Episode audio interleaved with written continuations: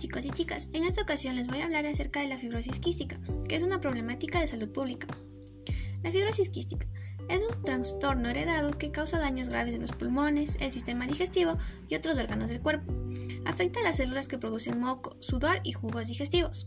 Estos líquidos secretados son normalmente ligeros y resbaladizos, pero en las personas con fibrosis quística, un, un gen defectuoso hace que las secreciones se vuelvan pegajosas y espesas, en lugar de actuar como lubricantes. Las secreciones tapan los tubos, conductos y pasajes, especialmente en los pulmones y el páncreas. Es uno de los tipos de enfermedad pulmonar crónica más común en niños y adultos jóvenes. Sin embargo, el diagnóstico precoz y el tratamiento adecuado pueden aminorar sus efectos. Aunque la fibrosis quística es progresiva y requiere cuidados médicos diarios, las personas con fibrosis quística suelen realizar sus actividades diarias como trabajar y estudiar normalmente. Una de las causas de fibrosis quística es por un defecto en la mutación en un gen, el gen regulador de la conductasia transmembranasa de la fibrosis quística. Cambia una proteína que regula el movimiento de la sal que entra a las células y sale de ellas. El resultado es una mucosidad espesa y pegajosa en los sistemas respiratorio, digestivo y reproductor, así como un aumento de la sal en el sudor. Los niños necesitan heredar una copia del gen de cada padre para tener enfermedad. Si los niños heredan solo una copia, no desarrollarán fibrosis quística. Sin embargo, serán portadores y podrían transmitir el gen a sus propios hijos. Los síntomas que se suelen presentar. Sudor salado, por la afectación de las glándulas sudoríparas. Esto puede originar cuadro de deshidratación, hiponatremia e hipocloremia en las épocas calurosas.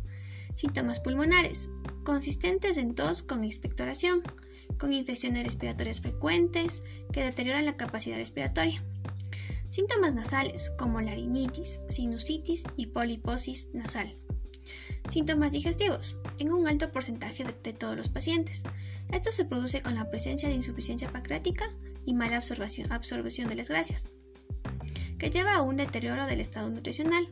Con la progresión de la afectación pancreática se origina la diabetes, que complica la evolución de la enfermedad. El diagnóstico. El sistema ideal para la detección de la patología es la realización de un cribado neonatal, un sencillo análisis de sangre que puede indicar la posibilidad de tener fibrosis quística. El tratamiento. El manejo actual de la fibrosis quística se sustenta en cinco pilares fundamentales que se encuentran presentes y son las mismas. Diagnóstico lo más precoz posible. Mantener la vía aérea libre de secreción. Mantener la vía aérea libre de infección. Mantener un estado nutricional óptimo. Y el manejo en centro especializado multisistémico. En conclusión, es fundamental el diagnóstico temprano de fibrosis quística, pues ofrece un tiempo preciso para el tratamiento precoz de las patologías asociadas, así como también las complicaciones. Las estrategias de tratamiento de la enfermedad pulmonar de la fibrosis quística pueden variar de un centro a otro, pero los enfoques comunes incluyen el uso agresivo de la limpieza de las vías aéreas, mucolíticos, rehidratantes y agentes antiinflamatorios, y antibióticos inhalados e intravenosos. El paciente debe ser valorado en forma integral por los diferentes especialistas y miembros del equipo de tratamiento.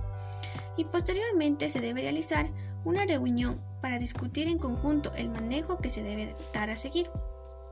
Con los avances en el tratamiento dietético y de las alteraciones respiratorias y a la administración de enzimas pancreáticas, se ha conseguido que la supervivencia media de estos enfermos se alargue a más allá de los 30 años, por lo que esta enfermedad debe ser conocida por los internistas y por los médicos familiares.